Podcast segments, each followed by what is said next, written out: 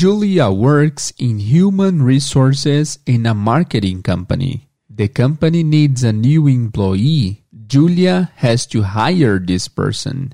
Her boss was really specific. He wants someone who is smart, who speaks several languages, who is a team player, who likes and understands about foreign movies and cuisine, and most importantly, he wants someone whose astrological sign is not Virgo.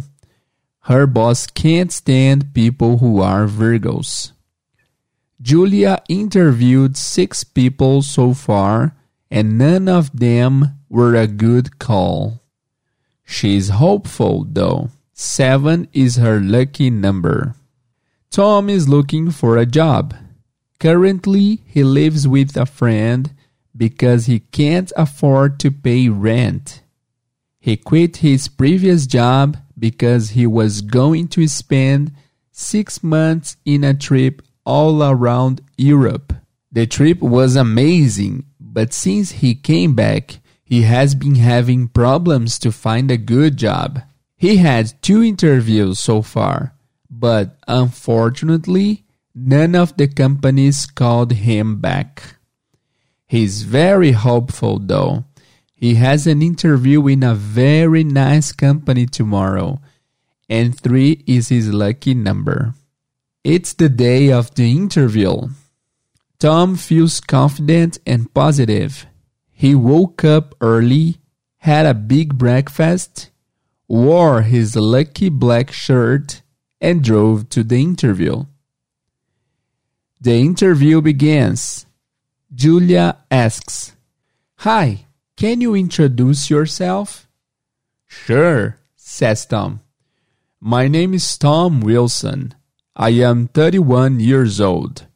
I'm from Spain, but now I live here in the US in Boston. Julia is impressed. Tom's English is very good. Your English is really good. How did you learn it? Julia asks. I'm a self learner, says Tom. In fact, I speak five languages. Oh, really? Do you speak Italian?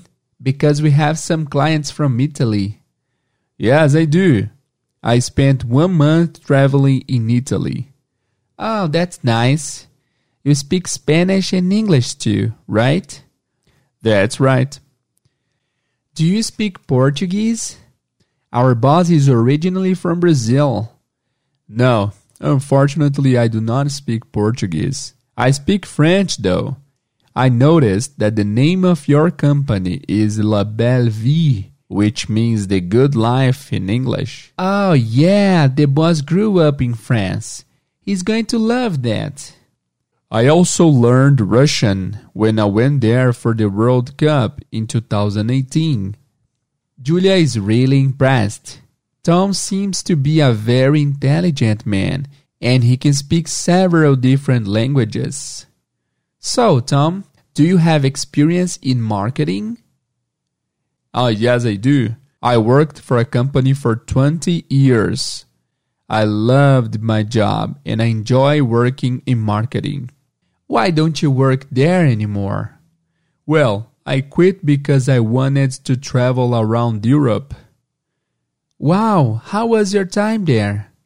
It was amazing. I studied French in Paris, marketing in London, and I took a cooking course in Italy.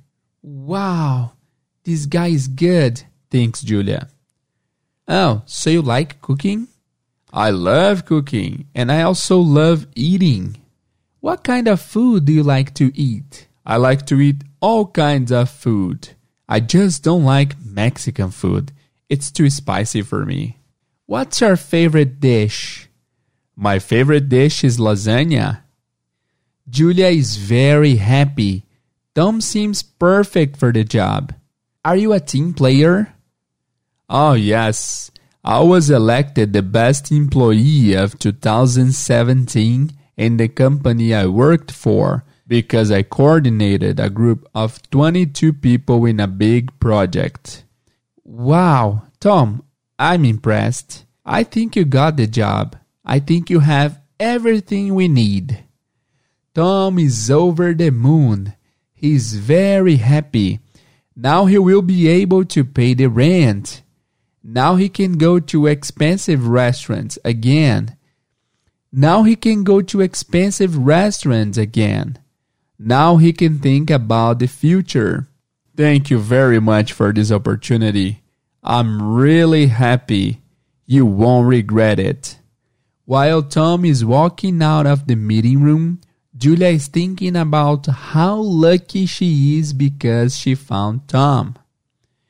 While Tom was walking out of the meeting room, he was thinking about how lucky he is to have found a job.